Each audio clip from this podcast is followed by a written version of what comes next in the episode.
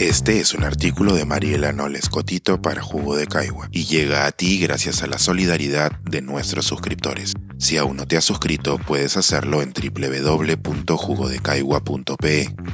Ahora puedes suscribirte desde 12 soles al mes. Con diversas lentes veremos más allá. Sobre cómo utilizar diferentes aproximaciones disciplinares fortalece todo análisis. Una de las características del oficio del analista de políticas que me parece más interesante es la de ponerse en los zapatos de alguien más. Una labor que, además, tiene que hacerse constantemente. Toca ponerse en los zapatos del hacedor de políticas para identificar cómo se concibe un problema público y buscar la lógica particular que la autoridad aplicó para describir o delimitar dicho problema de la manera en que lo hizo. Y toca también ponerse en los zapatos del ciudadano de a pie para verificar si los resultados esperados tienen la potencialidad de lograr beneficios o si hay factores sociales que no se han considerado en el diseño o implementación de la política.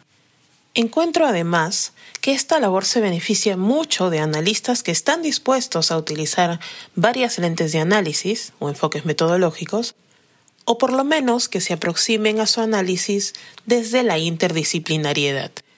En el retorno a las clases presenciales, decidí tomar algunas decisiones metodológicas quizás arriesgadas. Luego de un semestre sabático, regresaría a enseñar ciencia política. Este es un curso en el que debatimos constantemente sobre el escenario político del país, el rol de los actores en juego y cómo la interacción de estos influye en las ocurrencias diarias. Es un curso de mucha reflexión colectiva y participación, por lo que requiere de mucha lectura, estudio y reflexión personal previa, de modo que el debate no replique las características y vicios de los debates públicos no informados que son tan comunes el día de hoy. Una de estas decisiones fue empezar el curso con un breve pero concienzudo repaso de la historia del Perú.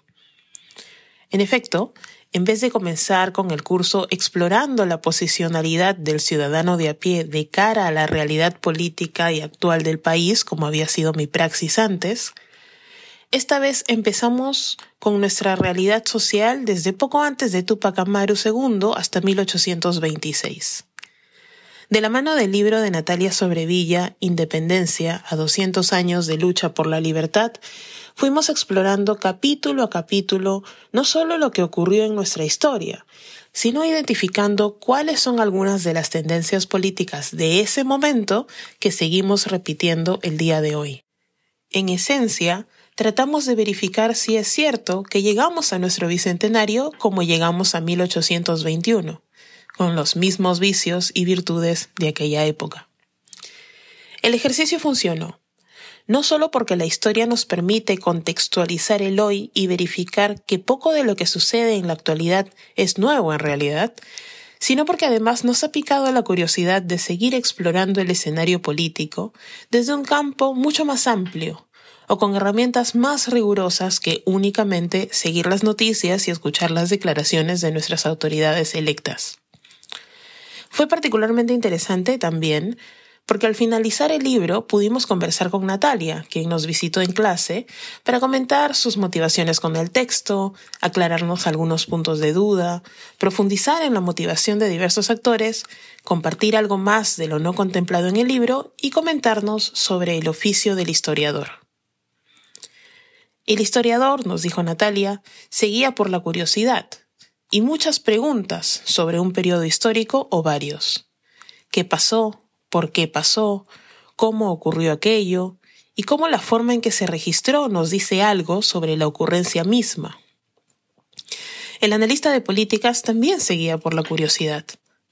La principal es, ¿será que este conjunto de decisiones públicas funcionará?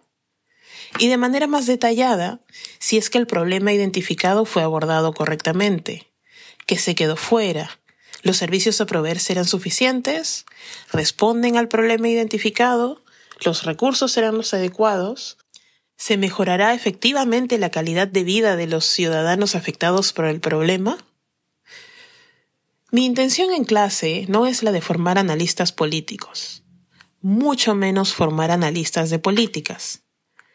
Pero creo que nuestra curiosidad y la apertura a pensar los problemas desde diversas ramas, o por lo menos con las herramientas de diversos campos del saber, puede llevarnos a entender mejor múltiples perspectivas. Si acaso, las diversas realidades experimentadas por nuestros conciudadanos y ciudadanas más allá del tiempo presente.